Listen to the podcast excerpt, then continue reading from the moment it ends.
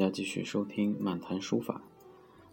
呃，长时间呢跟大家在聊呃书法这个话题，呃，也积攒了一些呃思路。那么我们从这期开始，慢慢的为大家呃引入一个概念，这个概念叫文房。那我们在了解书法的同时，一定也要了解书法形成的一个环境。那么环境分两种，一种呢是大的历史啊，或者是人文环境。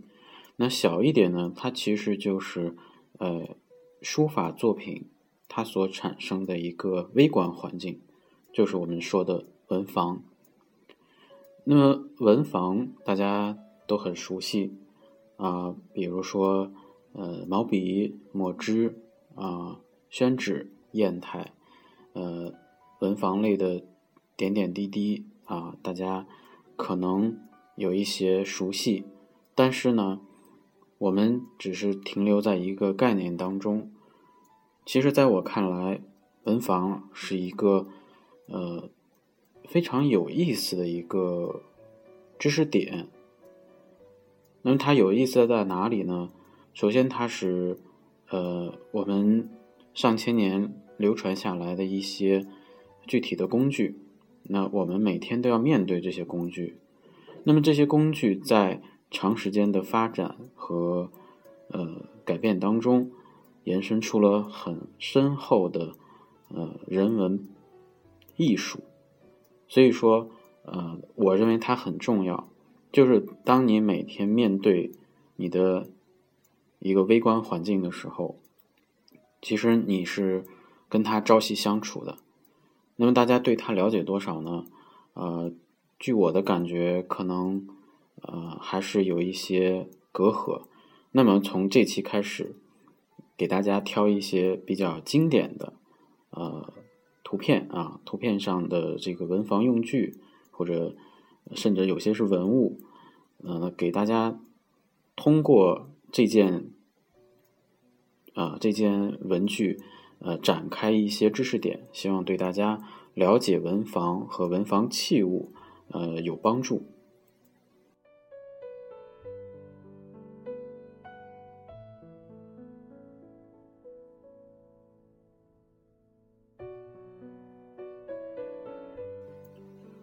那么今天为大家呃找到的一张图片啊，这张图片呢，呃。是一个笔歌啊，或者笔山。那么今天我给大家简单讲一下笔歌或者笔山。什么叫笔山？笔山呢，它是我们在书写过程当中非常重要的一个制笔工具。制就是安置的置，放置的置。那么这种器物呢，呃，我们通俗的讲叫笔戈。搁就是搁置的搁啊，临时搁毛笔的地方啊。大家看这个图片上面有很多这个凹形的啊，凹形的这个凹槽，它就是用来搁毛笔的。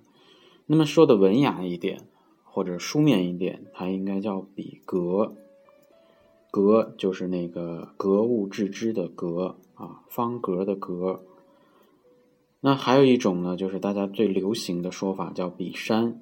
啊，因为，呃，它的大体造型都跟山一样。我们熟悉的那个笔山的造型，大家应该也经常能看到，就是青花瓷的那种火焰形、火焰山形的那种形状。那么，给大家今天看到的这张图片呢，它是一个非常重要的一件藏品，是呃，来自于这个上海博物馆的一件山形铜笔格。那么，呃。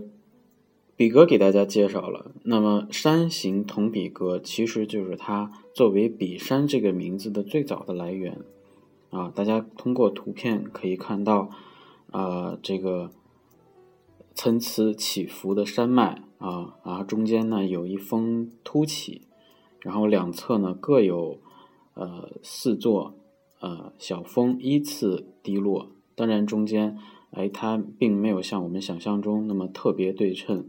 那么峰与峰之间呢，有这个弧形的这个山谷，或者是呃这个这个空隙，那么它就是用来搁笔的。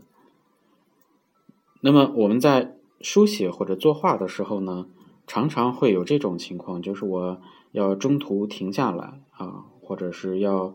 有一个间隙，那么这个间隙就会有一个问题，就是我的毛笔到底要放在哪里？如果，嗯，大家在听的朋友，你如果是写字的，啊，一定会遇到这样的问题：我毛笔放在某一个地方放的不稳，或者是有有这个啊，稍微的蹭一下呀，或者是怎么样，它会它会滚落，要么弄脏你的衣服啊，或者弄脏你的作品。作业啊，这就是我们在设计这这样一件呃很重要的文房器物的时候的一种应用考量。那么早期的这个笔格、笔山啊，大多数呢都是以这个山峰连绵的这种状态啊，是它的设计最初的样子。那么和自然的这个山峰极为贴近，就它很写实。啊，大家通过这张图片，啊，你你就能看出这个山峰的高低啊，甚至前后啊，这这样一个一个状态。那我们看到的这件藏品是一个它的质地为铜的啊，我们现在呢大部分都是以瓷的为主啊，铜的就比较的重啊，或者是比较的稳当。那么。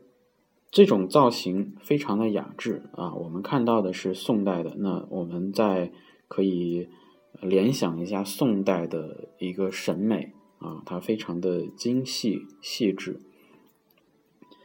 那这件笔歌呢，它除了这种应用上啊或者造型上的这个特点之外呢，其实文房用具的主要的作用是一个嗯。内观啊，或者是精神层面的一个享受。那么，很多时候我们会把文房用具设计的非常的精巧。那么，它起到了一个呃，这个欣赏，就是有卧卧游之物。什么是卧游之物呢？就是呃，它的本意呢是指欣赏山水画来代替游玩啊。其实呃，有点像我们这种神往。啊，神往的状态。那后来呢，就是只看到这个，呃，内容生动的造型也好，游记也好，哎，形成了内心的一种啊畅畅想。那笔格呢，就是我们文房器物当中延伸出来的一个微观载体。那么这件藏品的所在地是呃上海博物馆。那上海博物馆。嗯，大家如果去过的话，呃，你会觉得它是一座非常丰富的啊，一个很传统的博物馆。它虽然是一座现代化很高的城市，但是它的这个呃文化底蕴，或者说它博物馆所承载的文化使命是非常重要的。